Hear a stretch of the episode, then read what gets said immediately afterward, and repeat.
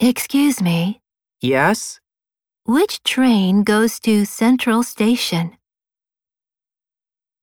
Does Tom live near here? No, he doesn't. Where are you going? To the movie theater with Anna. Can you help me? Sure. What is it?